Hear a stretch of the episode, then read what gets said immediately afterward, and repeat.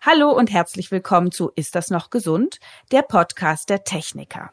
Heute eine kurze Feedback-Folge zum letztlich gelaufenen Beziehungspodcast mit Frau Professor Anne Milek. Sie ist Wissenschaftlerin und Paartherapeutin und hat über das Thema Beziehungen zu Corona-Zeiten gesprochen, über das Thema Familie und Paartherapie, Beziehung im Allgemeinen. Dazu kamen eine Menge Fragen von euch und die beantworten wir jetzt. Wenn ihr in Zukunft weitere Anregungen, Fragen, Beiträge habt, freuen wir uns sehr über eine E-Mail oder auch eine Voicemail an podcast.tk.de.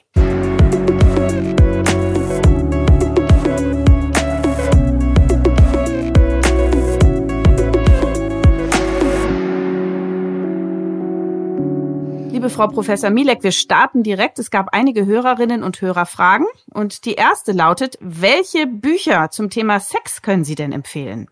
Zum Thema Sexualität. Also ich glaube, da würde ich am liebsten die, die Bücher von Ulrich Clement ähm, empfehlen, weil das ist ein, ähm, ein systemischer Paar- und Sexualtherapeut, den ich sehr schätze und ich finde, der macht eben sowohl forschungstechnisch als auch in Bezug auf eine praktische Dinge ganz, ganz, ganz tolle Arbeit. Und da, der hat ähm, ein Buch geschrieben zum Thema guter Sex trotz Liebe. Wege aus der verkehrsberuhigten Zone, glaube ich, heißt das, ähm, wo es eben darum geht, äh, ne, vielleicht eingeschlafene Sexualität auch wieder so zu stimulieren. Und da gibt es, äh, glaube ich, wenn ich mich recht erinnere, auch noch so ein ein indiskretes Fragebuch, wo ne, Paare Anregungen kriegen, immer über sich bestimmte Themen auszutauschen, die man sonst vielleicht eher nicht so anspricht.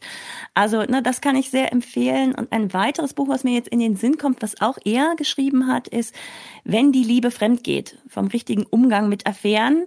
Da hatten wir ja letzte Mal auch so ein bisschen drüber gesprochen.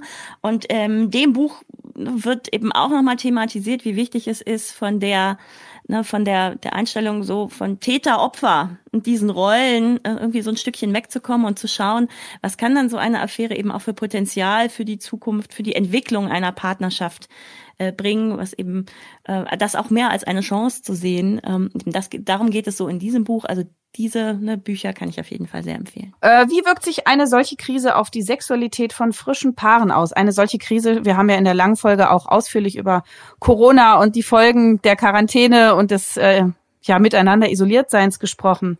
Also was passiert da? Vielleicht haben Sie ja auch aktuelle Erkenntnisse da mit den frisch Verliebten.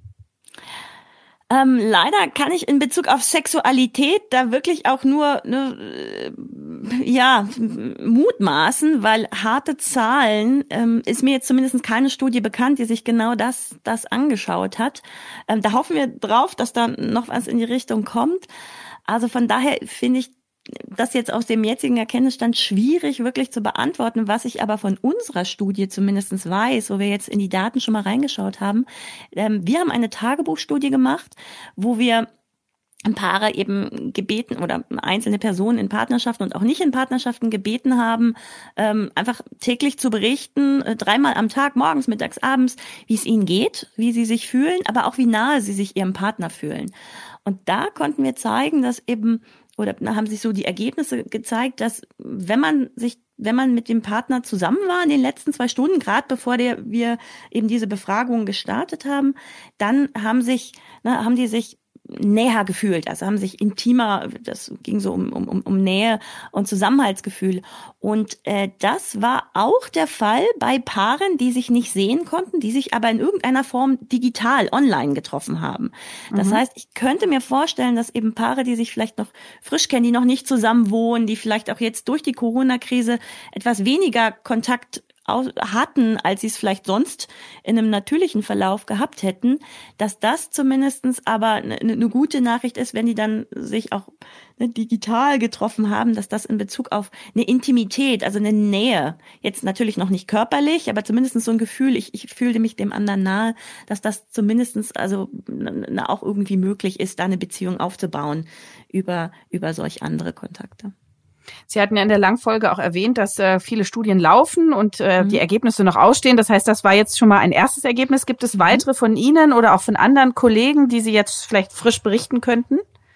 Also in Bezug auf Partnerschaften laufen viele Studien noch. Was ich auf unsere Studie schon klar sagen kann, ist, dass wir gefunden haben, dass Paare, denen es gelingt, wirklich gut zusammen mit dieser Stresssituation umzugehen, also die diese hohe dyadische Coping-Kompetenz hatten, diese gemeinsame Stressbewältigungskompetenz, von der wir auch in letzter Folge gesprochen haben, dass, dass denen das wirklich auch über die Zeit hin besser geht. Also dass die für ihre Beziehung ne, geschützt sind, dass da also weniger Konflikte ähm, oder Einbrüche in Partnerschaftszufriedenheit zu verzeichnen sind und dass es denen allgemein auch besser ging in, in dieser Zeit. Und wir finden in unserer Tagebuchstudie auch, und das hat mich sehr gefreut, dass eben der Partner, also Kontakt mit dem Partner gehabt zu haben, auch mit einer, ne, mit, mit besserem emotionalen Befinden einherging. Also dass diejenigen, äh, zu den Messzeitpunkten, wo wir sie gefragt hatten, wo auch irgendwie ein Kontakt ähm, ne, vorhanden war mit dem Partner, dass die weniger gestresst waren, sich glücklicher gefühlt haben, weniger isoliert oder ne, allein sich gefühlt haben. Und das fanden wir ja auch erstmal schon sehr, sehr gute äh, oder beruhigende Ergebnisse. Mhm. Jetzt kommt eine lange Frage. Wir sind eine Familie mit zwei schulpflichtigen Kindern. Meine Frau und ich arbeiten beide und wir sind total erleichtert, dass in den letzten Wochen zumindest wieder ein bisschen Normalität eingekehrt ist. Jetzt ist unsere größte Angst, dass es im Herbst wieder einen Lockdown gibt. Der erste hat uns schon an den Rand gebracht, an den Rand des Wahnsinns wahrscheinlich, und wir wissen nicht, ob wir das nochmal durchhalten. Haben Sie einen Tipp, wie wir uns als Familie stärken können, damit wir auch einen nächsten oder übernächsten Lockdown womöglich besser überstehen und besser gewappnet sind? Ähm, das ist, ich glaube, das, ne, diese Frage, da geht es bestimmt ganz vielen Hörerinnen und Hörern so. Also ich glaube, das betrifft echt ganz viele Familien, die das Gefühl haben, oh, wir haben es jetzt gerade so geschafft, durch den ne, ersten Lockdown zu kommen. Was so, was erwartet uns dann, wenn so die Laufnasensaison losgeht und äh, ne, im, im Herbst dann alle alle krank da niederliegen und ähm, alle Kitas, alle Schulen wieder geschlossen werden.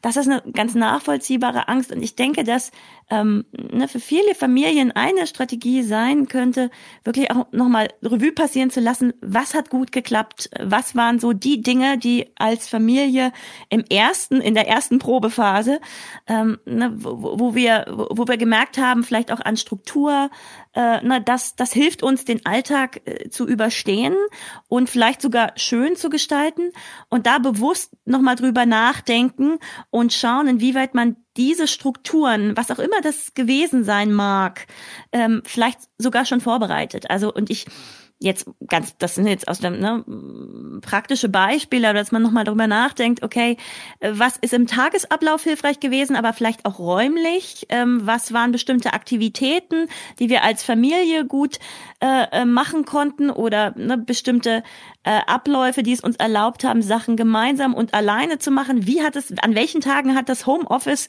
äh, in Kombination mit Homeschooling am besten geklappt und was haben wir da vielleicht anders gemacht als sonst? Und ähm, eben wirklich drüber nachdenken, was könnte man im, im Gegenfall wirklich auch schon vorbereiten für einen vielleicht ne, strukturell für eine äh, zweite Runde, so es denn eine solche gibt. Zudem kann ich auch, und ich hatte gesehen, die sind ja auch hochgeschaltet worden, äh, sehr empfehlen, sich da äh, tatsächlich auch Anregungen zu suchen. Also zum Beispiel eine Variante wäre auch für äh, Familien da eine professionelle Hilfe äh, in dem Sinne, also da kann ja von Erziehungsberatung bis eben auch Elternberatung, äh, wenn man halt wirklich merkt, wir machen uns da richtig Sorgen, das war äh, kritisch ähm, in, in der, äh, in der äh, heißen Corona-Phase, dass man sich jetzt in der Zeit, wo man Ressourcen hat, wo auch Kontakte möglich sind, Unterstützung, professionelle Unterstützung holt, um dann noch besser gewappnet zu sein, wenn man das Gefühl hat, alleine schaffen wir das vielleicht nicht.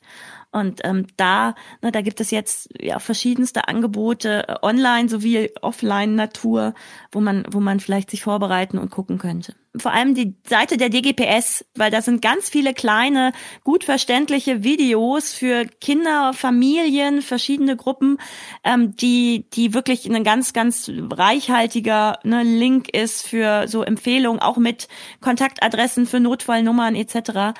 Also die, glaube ich, würde würde sehr wertvoll sein, da auch zu verlinken. Weiter geht's. Corona hat unsere ganze Urlaubsplanung über den Haufen geworfen. Jetzt sind Schulferien und wir fragen uns als Familie, was wir in den Ferien machen sollen. Wir haben schon so lange aufeinander gehockt. Sollten wir diese Zeit nutzen, um auch mal Ferien voneinander zu machen? Also die Kinder und wir Eltern getrennt. Ja, das ist eine Idee, die man tatsächlich mal überlegen kann als Familie, wenn das ne, für alle Beteiligten passt und man jetzt auch merkt, dass so ein bisschen so der Wunsch nach so einer Eigenständigkeit äh, äh da ist, vielleicht auch von den Kindern, so die Idee, auch wir würden jetzt ähm, ne, gern mal was ohne Mama und Papa machen und es die Chance gibt, also ne, da Großeltern oder also einfach Strukturen da sind, dass man das ermöglicht, ähm, äh, ist das sicherlich was, worüber man mal nachdenken kann. Normalerweise ist es ja oft, dass auch die Ferien genutzt werden, im hektischen Alltag mal wirklich Familienzeit zu haben. Wenn man aber jetzt das Gefühl hat, das hatten wir jetzt eigentlich und uns fehlt eher so der andere Pol mal wieder wirklich individuell, vielleicht auch als Paar mal wieder Zeit für uns zu haben und da die, die Paarbeziehung zu stärken, dann kann das durchaus eine, eine, eine Strategie sein, die für die eine oder andere Familie jetzt, wenn dann umsetzbar, irgendwie ein gangbarer Weg ist, um diese Ferien eben mal anders zu verbringen. Also da spricht jetzt per se erstmal gar nichts dagegen. Meine Töchter, zwölf und zehn Jahre, haben die Quarantäne echt gut gemeistert. Ich würde sogar sagen, sie sind daran gewachsen. Aber ich mache mir trotzdem Sorgen, was das auf Dauer mit den Kindern macht. So lange raus aus der Schule, ohne die Freunde, immer zu zweit. Habe ich da zu viel Angst? Woran merke ich, ob diese komische Zeit ihnen doch mehr zusetzt? Das ist auch eine Frage, die ich glaube eben, die man sich, ne, dass, dass, dass die, die sicherlich viele äh, Familien betrifft, dass man denkt, hm, was macht das jetzt langfristig? Und eigentlich haben wir es ganz gut gemeistert, aber man weiß ja doch nie so genau. Und das kann ich auch ne, selber, äh, auch als Mutter sehr gut nachvollziehen. Ich glaube aber in dieser, ne, in dieser Aussage, meine Töchter haben das gut gemeistert, steckt eine, eine riesen, eine, eine ganz wichtige Erkenntnis auch, dass diese, dass diese Zeit eben auch einen Gewinn gebracht haben kann. Und ähm, ich könnte mir zum Beispiel vorstellen, jetzt auch leider noch ohne, dass wir die harten Daten vorliegen haben, es gibt Studien, die untersuchen das, dass das für zum Beispiel eine Geschwisterbeziehung so ein intensives Aufeinandersein auch, auch ganz viele Vorteile bringen kann. Also dass die ne, da in einer Form zusammenwachsen, wo vielleicht sonst auch äh, ne, jeder so seinen Freundeskreis hat, gerade wenn es eine unterschiedliche Altersgruppe ist, wohingegen man jetzt in der Corona-Zeit auf einmal aufeinander angewiesen war und vielleicht viel mehr miteinander gespielt hat und da auch ne, Seiten an dem Geschwisterchen entdeckt hat, die man vielleicht vorher eher nur nervig fand oder sich nie die Mühe gemacht hat zu entdecken. Also ich ne, könnte mir vorstellen, dass das tatsächlich auch irgendwie ne, was ist, was wir aus dieser Corona-Zeit mitnehmen können als Familie, dass ähm, Geschwister da äh, zusammengewachsen sind Ganz klar verstehe ich aber auch diesen zweiten Punkt. Ähm, ne, jetzt haben wir das geschafft. Äh, es ist ja aber immer noch nicht ganz weg. Es kommt vielleicht auch wieder. So diese Sorge ähm, habe ich vielleicht auch als ne, Mutter oder Vater was übersehen. Ähm, da glaube ich, dass die meisten Eltern wirklich ein sehr, sehr gutes Gespür für ihre Kinder haben und mitbekommen, wenn es denen nicht gut geht. Und jedes Kind ist da natürlich auch ganz anders, äh, welche Signale es sendet. Die einen, die dann vielleicht irgendwie verstärkt über Bauchschmerzen berichten oder wenn eine bestimmte Entwicklungsschritte schon gemacht wurden, da wieder einen Schritt zurückgehen, vielleicht nachts öfter Albträume haben, doch nochmal zu Mama, Papa ins Bett wollen. Das können alles Anzeichen von einer Stressbelastung für das Kind sein. Die sind aber sehr, sehr unterschiedlich für Kinder. Also deshalb kann man da jetzt schlecht eine generelle, ne, ähm, ein, ein Warnsignal sagen, worauf man achten kann. Ähm, ich denke, es ist aber wichtig, dass man eben gerade, weil es ja noch nicht vorbei ist und uns noch eine ganze Weile begleiten wird, dass es da wichtig ist, im Kontakt zu bleiben, aufmerksam zu sein auf die Signale, die unterschiedlichen des Kindes. Und da sind ja auch Geschwisterkinder ganz unterschiedlich. Den einen oder anderen mag das mehr oder weniger belasten, dass man das einfach im Blick behält und, und rechtzeitig dann frühzeitig auch aufs Kind zugeht, mit ihm spricht, bestimmte Dinge auch immer mal wieder thematisiert und, und ne, abklopft, wie, wie es ihm geht. Und dass man das dann aber auch rechtzeitig merkt und entsprechend dann natürlich äh, na, mit dem Kind in, in Kontakt geht und äh, gegebenenfalls auch dann Hilfe in Anspruch nimmt, wenn das notwendig wird. Äh, gibt es Paare, wo der eine ganz glücklich ist in der Paarbeziehung und der andere total unzufrieden und er lässt es den anderen nicht spüren, beziehungsweise der andere merkt es nicht. Was passiert mit solchen Paaren? Ähm, also ganz wichtig ist natürlich, wenn da ein Ungleichgewicht herrscht, dass derjenige, der unzufrieden ist, das mal anspricht weil das ist ja kein gutes Zeichen. Ne? Also es kann natürlich durchaus sein, dass man in der Partnerschaft so nebeneinander herliebt, denkt, alles ist so, ne, so wie es immer war, läuft doch gut. Wenn da aber ein Partner unzufrieden ist mit dieser Situation und der andere das gar nicht merkt, ist das natürlich immer eine Gefahr, dass man sich noch weiter auseinanderlebt und es dann vielleicht tatsächlich zu einer Trennung kommt, die man vermeiden könnte, wenn man über solche Themen oder Dinge, die einen stören oder Sachen, ne, die, die dazu führen, dass man unzufrieden ist, miteinander spricht. Also da wäre es vor allem wichtig, dass der Unzufriedene mal ein Signal sendet an denjenigen, der das gerade nicht mitbekommt, dass, dass man da ins Gespräch kommt und schaut, was, was ist da gerade, was ist da los in unserer Partnerschaft, was das da schief läuft und zu diesem Ungleichgewicht führt. Das wäre sicherlich sehr wichtig. Mhm. Dann haben wir eine Frage. Ähm, Paartherapie bringt doch eigentlich nichts. Sie kann doch die Menschen im Wesen nicht ändern. Und wenn sie sozusagen miteinander unzufrieden sind, was soll dann noch eine Therapie richten? Also ganz so pessimistisch würde ich das nicht sehen und zum Glück zeigen da auch ne, die, die empirischen Daten, dass Paartherapie in, also meistens können wir so in 50 Prozent der Fällen können wir helfen. Also können wir, können wir dem Paar helfen, dass es ihnen danach besser geht. Das bedeutet nicht immer, dass das Paar dann auch glücklich zusammenbleibt. Also unter Umständen ist ne, ein, äh, ein, eine, eine Lösung, dass sich das Paar tatsächlich trennt.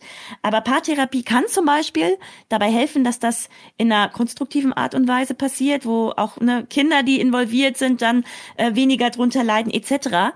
Um, ähm, und wir können auch tatsächlich äh, vielen Paaren helfen, bestimmte Interaktionsmuster zum Beispiel zu verändern. Ja, man kann den Menschen nicht grundsätzlich verändern, das wollen wir auch nicht.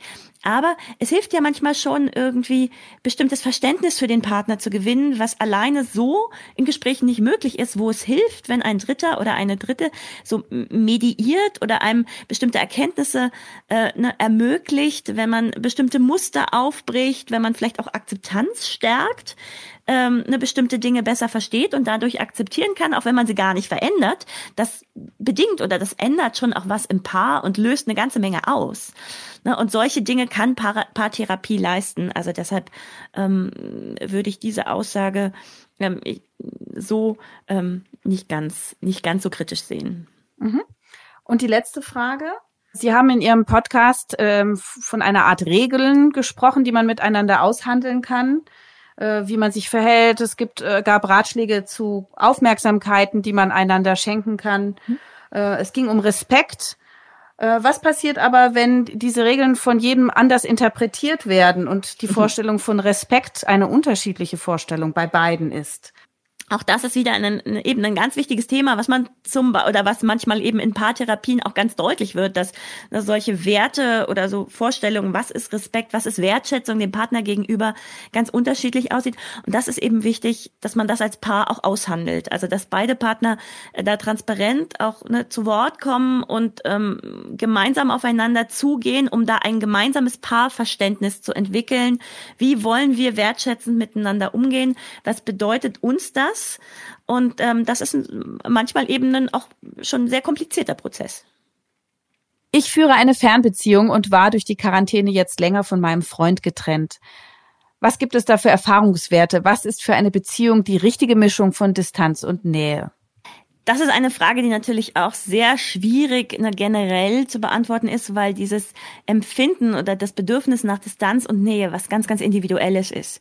Das heißt, das ähm, muss auch so ein bisschen jedes Paar für sich selbst aushandeln. Und wenn man aber merkt, dass eben die Fernbeziehung, äh, ne, dass man da so von, von eingespielten Mustern ähm, durch Corona jetzt eben abweichen musste und man so das Gefühl hat, oh, wir verlieren uns aus den Augen, ne, dass da ist es äh, sicherlich ein Mittel und, und ganz, ganz wichtig, dass man das nicht nur bespricht, sondern dann auch versucht, kreativ Möglichkeiten zu finden, dieser, diesem, diesem Distanzempfinden irgendwie entgegenzuwirken. Ich hatte vorhin schon kurz erwähnt, dass unsere unsere Studie so leichte Hinweise darauf gegeben hat, dass tatsächlich eben digitaler Kontakt auch bis zu einem gewissen Grad fehlenden On-Offline-Kontakt, also fehlenden persönlichen Kontakt irgendwie kompensieren kann. Und da kann es dann für Paare, äh, die, die eben nicht die Möglichkeit haben, sich zu sehen, sowieso schon nicht durch die Fernbeziehung und jetzt nochmal mehr nicht durch Corona und die dadurch geltenden Einschränkungen, dass die vermehrt auf digitale Dinge umsteigen und dann vielleicht ganz kreativ gemeinsam Abendessen oder sich dort auch Routinen entwickeln, wo sich jeder was selber kocht, aber man sich dann vielleicht eben äh, ne, gemeinsam hinsetzt, jeder mit seinem hm, digitalen Gerät und man dann vielleicht trotzdem sich dabei sehen und austauschen kann, so man es vielleicht machen würde, wenn man persönlich äh, zusammen ist. Das kann nicht alles kompensieren, das ist, ähm, das ist ganz klar so, aber zumindestens ist es doch eine Möglichkeit, irgendwie miteinander in Kontakt zu bleiben. Und das kann eine Möglichkeit sein. Frau Professor Milek, ich glaube, uns würden noch tausend Fragen einfallen. Vielen Dank auf jeden Fall, dass wir nochmal miteinander reden konnten und diese zumindest äh, beantworten mhm. konnten. Und ich glaube, jeder ist jetzt motiviert, rechtzeitig äh, jemanden wie Sie aufzusuchen, damit die Ehen und Familien nicht zerbrechen. Vielen Dank mhm. dafür. Sehr gerne. Vielen Dank für die Möglichkeit, eben über dieses auch für mich sehr wichtige Thema hier äh, bei Ihnen zu sprechen. Danke euch fürs Zuhören. Ich hoffe, da war viel dabei, was man ab morgen gleich in die Tat umsetzen kann. Wenn ihr weitere Fragen, Anregungen habt, dann jederzeit bitte eine E-Mail oder auch eine Voicemail an podcast.tk.de. Tschüss. Das war Ist das noch gesund? Der Gesundheitspodcast der Techniker.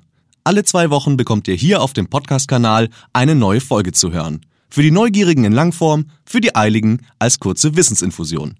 Welche Themen wir als nächstes behandeln, erfahrt ihr im Newsletter der Techniker. Danke fürs Zuhören und bis zum nächsten Mal.